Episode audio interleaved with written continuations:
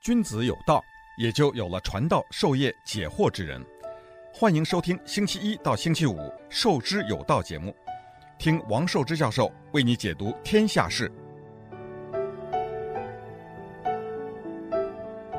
欢迎大家来到《授之有道》这个节目啊！今天我们讲讲这个北京的非常重要的一个文物的收藏家王世襄先生啊。很早以来我就想讲讲王世襄先生，但是他的东西太多了啊，就是内容太多了。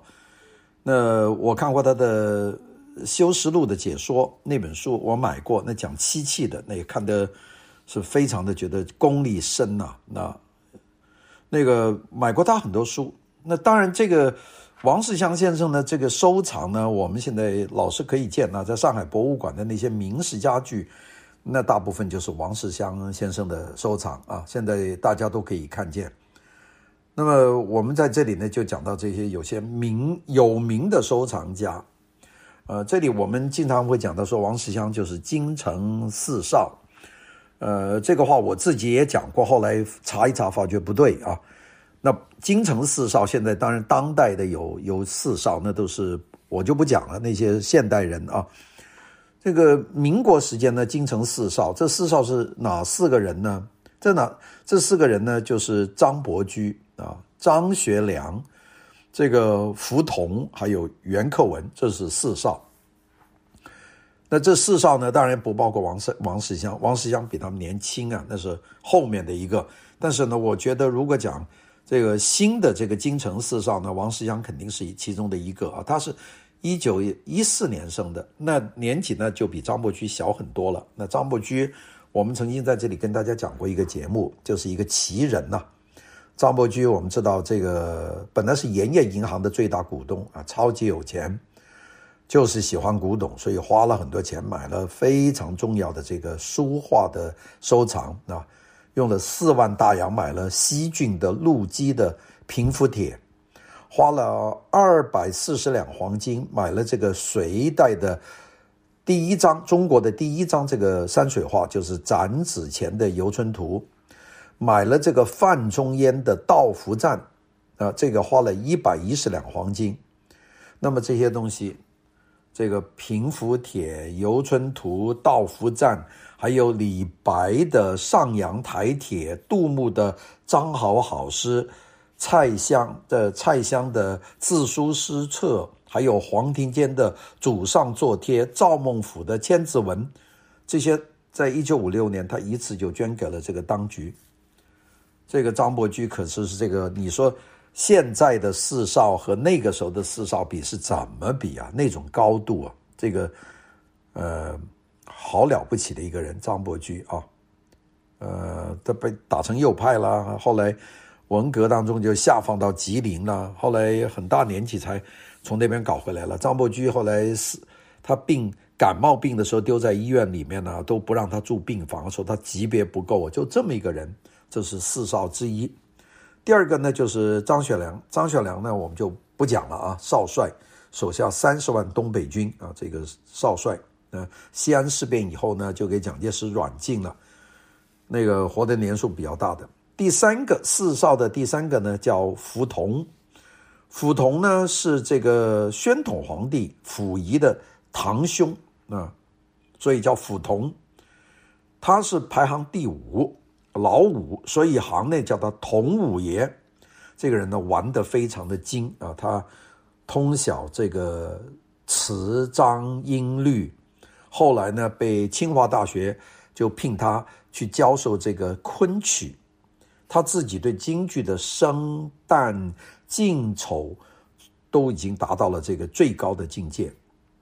那么，但是呢，这个人第一个经营不善，这个福同啊，这个皇亲国戚啊，亏钱吹得一塌糊涂，大节也不行。他在汪伪政府当中呢当过职务，所以呢讲起来就是个汉奸。所以四少当中的第三个呢，福同呢，就现在很少有人提了。第三个，第四个是谁呢？第四个就是袁克文。袁克文是谁呢？袁克文是袁世凯的第二个儿子，从小就聪明过人。大家知道，这个袁世凯是河南人呢，项城人。他呢是不参加父亲的扶贫活动。袁世凯不是要称帝吗？他这个二儿子啊就不参加爸爸这个活动，并且呢反对帝制。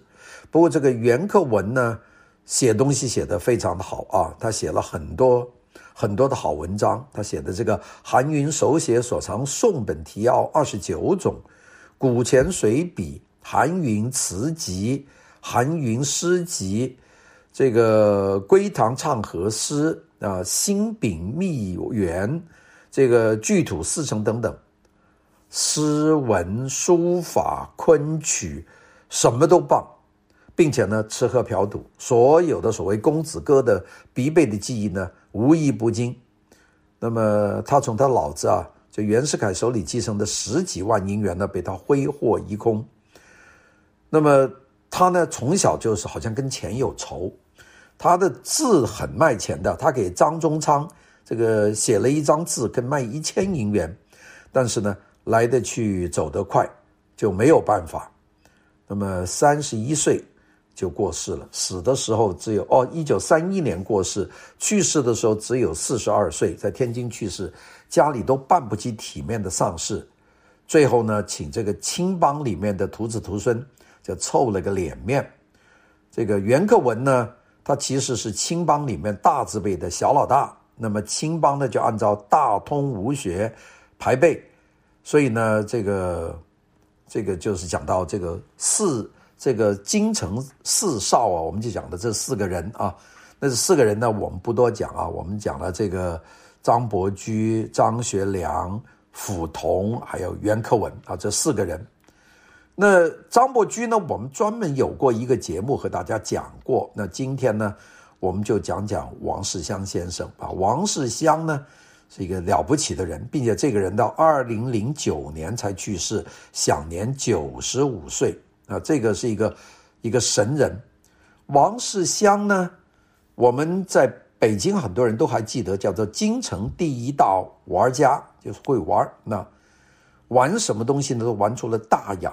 玩出了文化，玩出了一门绝活，这只有他这么一个人啊！你说别的这个书画很精啊，他是什么都都都懂的啊！他玩的东西特别多，他写了很多的文章，漆器、竹刻、工艺、书画、雕塑、舞乐、音乐，这个游艺、美食。这饮食，这个都会，家具特别的精，这个真是没有见过这个人。他出过一套书，叫做《锦灰堆》，他写了《锦灰堆》以后，写完了又叫《锦灰二堆》，这些里面就有各种各样他的研究的内容。这这本书，这套书我买了，放在书架上。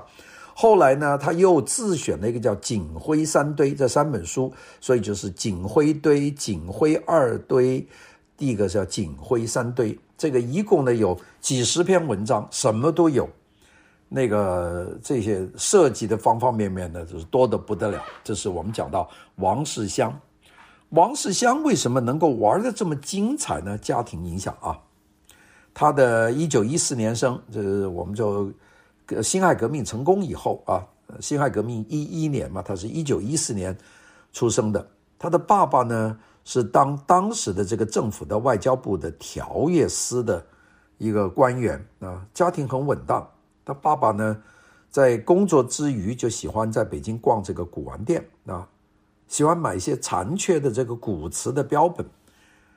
他的母妈妈呢，是一个非常高雅娴静的一个人，呃，特别宠这个王世襄这个儿子。那么画画画得非常的好，特别画这个鱼啊、金鱼啊、水草啊。那么王世襄呢，就在这样的非常好的家庭里面度过了他的童年。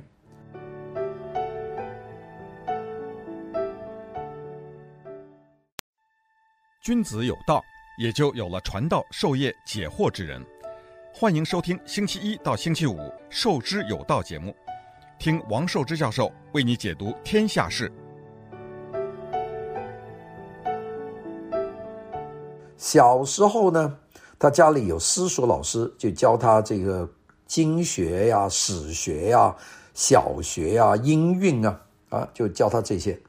不喜欢学这个这些经学史学，学不进去，就喜欢古诗词，还学得非常好。他爸爸看见他大了一点呢，说这不行，那就光在家里学诗书，学一口中文不行。他爸爸在外交部嘛。所以呢，就把他送到一个美国人办的子弟学校，就给外交部的子弟办学校。这个美国人的这个子弟学校在北京的干面胡同。那北京的这个胡同啊，几千条啊，其中有一条叫干面胡同，在东城，就把他送到干面胡同呢，到一个美国人办的子弟学校去读书。三小学三年级开始，这个读了三年，初中又读了三年，然后高中又读了三年，一共读了九年，跟美国人学。学了一口漂亮流利的英语，这个王世襄啊，有人听他讲英语呢，觉得他是美国长大的，因为他的基本上不带口音。这年纪小学英语啊是有好处的，英语讲得非常流利。那么从美国学校回来，从干面胡同的学校回来，到了家里呢，又开始去补古汉语，所以呢，这个国学、这个以西学都学得非常好。那这个人呢，好动。哎呀，什么都好玩啊！家里又有钱，那么把他叫做燕市少年呐，就是北京少年呐，什么都有。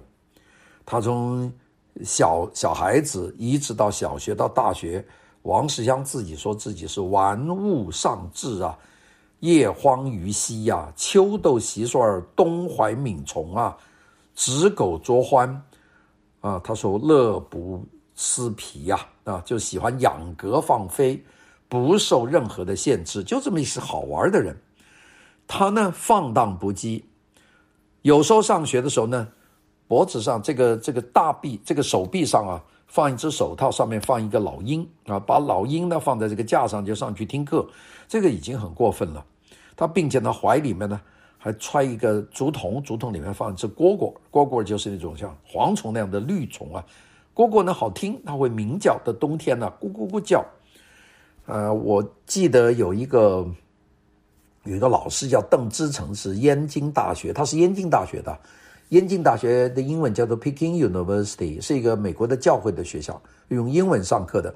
这个燕京大学有个教授叫邓之诚啊，在讲中国史，用中文在讲中国史。讲到一下，突然间学生里面有有个秋虫在叫，就是这个蟋蟀，不就这个蝈蝈在那个怀里吱吱吱这样叫，这个老师大怒啊！那么这个邓先生就发怒了，就说：“你把这个蟋蟀、蝈蝈带到教室来了，请你滚出教室。”那个，所以很多人都觉得他这个是这个是没用啊。他又喜欢摔跤啊，又这个还玩鹰啊，这个养欢狗，什么都玩。所以呢，他。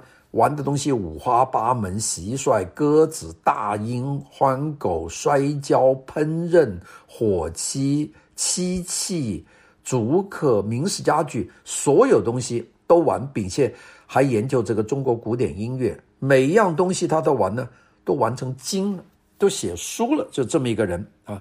这个是我们讲的王世襄先生，这一个一个大家，这个梁氏。王世襄先生呢，他这个在这个燕京大学毕业以后，英文也很好，国学也很好。他呢就呃进了这个营造学社。那营造学社呢是一个很独特的一个研究中国古代建筑的一个一个单位啊。这个研究学社，这个我们讲过，这个梁启超的儿子梁思成就在营造学社。这个林徽因也在这个营造学社，就是专门的研究这个古代建筑的。那么，在这个营造学社呢，他做得不错，因为整个抗战期间四三年呢，就迁到这个四川李庄，生活过得很困苦，但是呢，就做这个建筑研究的。这个王世襄跟梁思成呢，就成为非常好的朋友。好了，一九四五年，抗战结束了。当时呢，这个政府呢就要清理战时的文物损失的情况，因为打了一仗，有很多文物呢就散失，并且有些被日本人拿走了，所以在北京和天津呢就成立了一个叫做这个清理战时文物损失委员会，就要追还战时被掠夺的文物，也有很多在呃这个北京、天津的日本人手里，还有很多在汉奸的手里，那么就要有人去清。那清出来以后呢，就要还。那么当时呢，梁思成呢就推荐这个王世襄啊，这个说王世襄这个人眼光好，就去清查。王世襄呢就不负众望，他呢就是去交涉追还战时被日本掠夺的善本啊等等这些文物。那么这样呢，他追到很多的书。他在一九四七年就追到了原来藏在中央图书馆所藏的善本图书一百零六箱，就是说这些书是日本人从中国的中央图书馆从南京拿过去的，有一百零六箱，就给王世阳追到了。那么最后呢，就经过从这个日本的横滨，就他去押运运回上海，由郑振铎派员接收。那么这样呢，就把这些书就运回北京。一九四七年，那么所以呢，王世襄呢就负责把这些书呢编辑造册。他在整个这个过程里面，在四六四七年，王世襄是帮国家收回流散的这个物品，特别是被日本人抢去的这些文物呢，两千多件，这个真是有功的。一九四八年。当然，故宫博物院觉得王世襄这个人呢太厉害了，就最后两千多件这个这个损失的文物啊，就丰富了这个国家的馆藏。那么他呢就被那个美国的洛克希勒基金会就给了奖金，就让他到美国、加拿大考察博物馆一年。这个我看王世襄的这个记载里面就讲到美国啊去怎么去考察博物馆。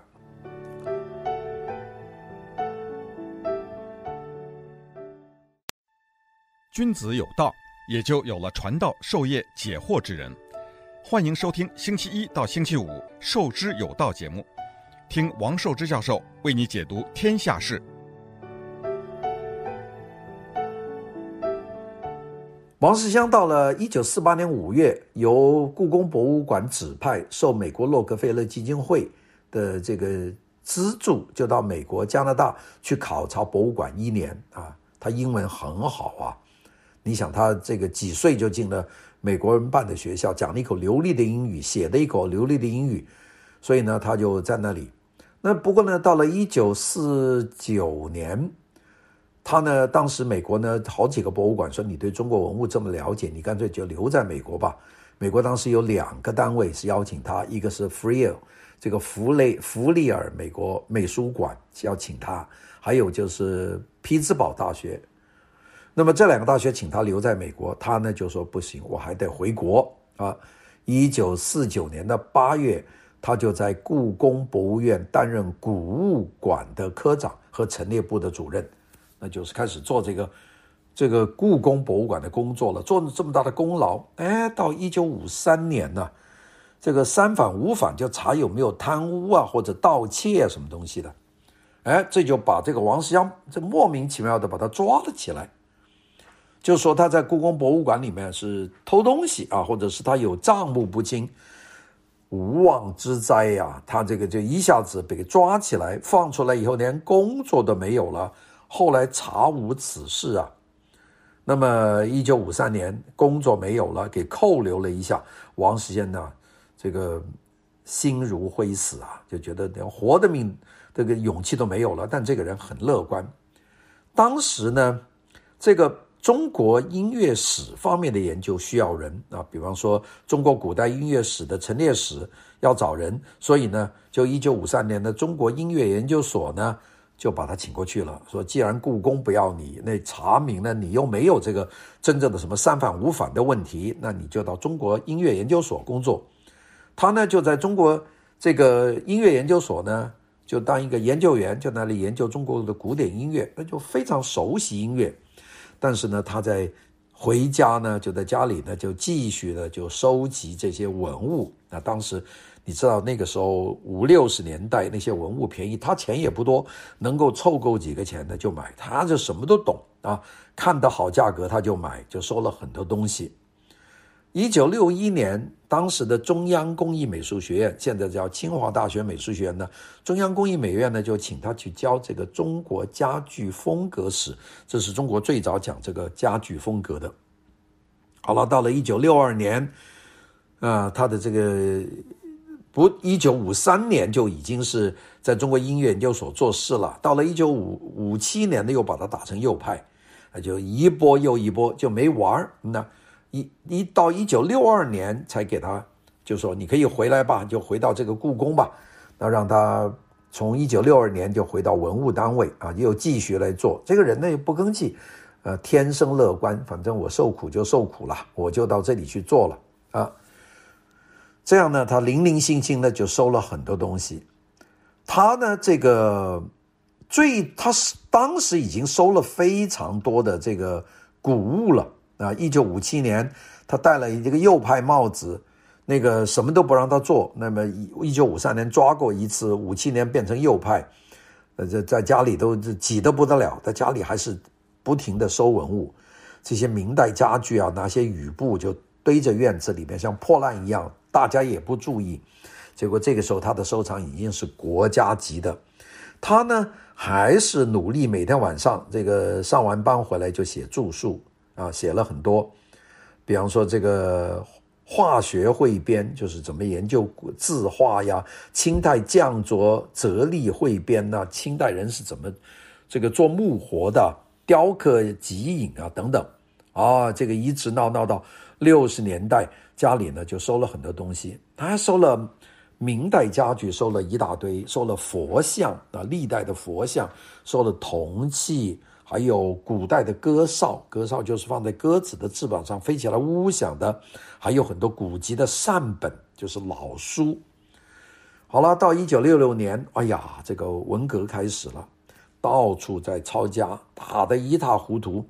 他看见很多人呢，这个红卫兵一进去啊，进门就烧掉把书，把东西打烂。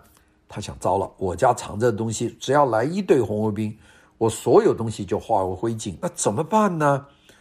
有灭顶之灾呀！哎，他呢就跑来自我革命，他就跑到国家文物局，他在国家文物局工作嘛，他就说：文物局啊，我家里有好多四旧啊，就是这些旧东西啊，请你们来抄家啊。这个文物局呢，也就知道这个人收藏的东西多，那抄家呢，就是把他东西抄走。所以文物局呢，就组织了一些他文物局的这些这些小将，就到他家里来，就把他家里的所有的这些收藏，明式家具呀、佛像、铜器、格哨、古籍善本，还有他的手稿，全部都抄到文物局，放在故宫里面，就躲过了一劫。那这些东西后来。这个文革结束以后又还给他，他把这些东西呢，大部分就让给了博物馆，这就是使很多东西重见天日的原因啊。好了，这个王世襄就两手空空了，到六九年五十五岁了，哎，这一年呢，国家文物局呢就要干部呢全部到农村去了，他呢也和这个文物文物局系统的干部一起呢就下放到湖北咸宁的五七干校，就是一个农场了，去参加劳动改造。哎呀，他自己回忆说：“我的前半生啊，都是很坎坷的。三反运动，一九五三年我就被拘留过，一九五七年呢又被划为右派，到文革的时候又是一个又来整，下放到干校，在这里放牛、放鸭子、养猪、种菜、插秧，我什么活儿都干过，什么苦也都吃过。”他说啊，这除了眼头上戴了一副眼镜，还有点像文化人，那已经。完全是一个老农民了啊！艰苦的劳动，艰苦的生活，还没有压垮他，身体变得非常健康。我现在看见有一张他在放一头水牛的照片，那就是非常健康的一个人，并且呢，困扰他二十年的肺结核病居然就不治而愈了，就在农村就搞好了。他呢养牲口啊，这个病变成了这个村里面养牲口的老行家。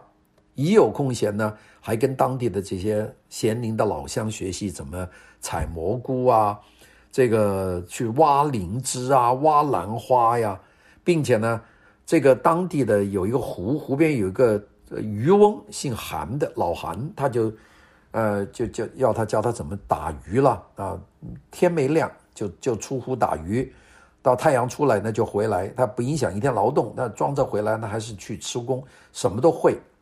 这样一直熬到一九七三年啊，终于呢，王世襄就从咸宁呢调回了北京。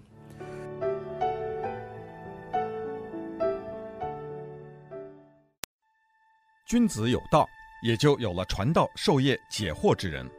欢迎收听星期一到星期五《授之有道》节目，听王寿之教授为你解读天下事。那么他就把重点呢就放在写改编这本书，这本书呢叫做《修实录》。《修实录》是中国的唯一的一本关于古代漆器工艺的这个专著，但这本书啊。文字啊非常简略，非常的晦涩，看不懂。所以呢，这个并且这个唯一的抄本呢，远在日本。当时呢，担任过北洋政府代总理的这个著名学者朱启潜呢，就刊刻印行，就这个《修实录》。朱启潜就是办营造学社这个人呢。那么朱启潜呢，知道这个王世襄有这方面的志向。就把这本刊刻的这本《修实录》这本古书呢，就交给他说：“你写一个解释。”那么王世襄呢，就前后用了三十年的时间，呃，就开始编这个《修实录》的这个解说。哎呀，这个三十年呢，朱启前都已经这个过世很多年了。到了一九八三年，文革结束了，王世襄这本书呢，就终于正式出版。那么。这本书我也买到了一本，哎呀，看完以后对于这个这个大漆这个漆器啊，才有些了解。他呢跟这个王世襄呢，一九四三年到这个西南的大后方，那么他先到那个成都的燕京大学的分校，那个当时的成都的这个大学的校长梅贻保啊，后来当过清华大学的校长啊。就说你啊，这中文这么好，你就留在中国文学系当助教吧。他不愿意，他呢就跑到了重庆，在重庆的那个故宫的办事处呢，见到了流亡到这个重庆的故宫博物院的院长，叫马衡。马衡呢就说：“你这么能干的人，我想提供一个秘书的职位。”他说呢：“这个我想看文物，但是呢，马衡说打仗的时候不能看呢。”那么，所以呢，就这个他就没做这个故宫博物院的院长，因为他的心呢在于看文物，但是打仗的时候文物都藏在山洞里呢，没法看呢。那么他呢就又想到，哎呀，我要要是不能在故宫干的话，我就到历史语言研究所吧。那个所长是傅斯年啊，我们跟大家讲过傅斯年。那么当时的梁启超的儿子梁思成啊，建筑家呢就引荐他。傅斯年呢，这北大的就瞧不起燕京大学啊，就是说燕京大学毕业的学生不配到我们这里工作。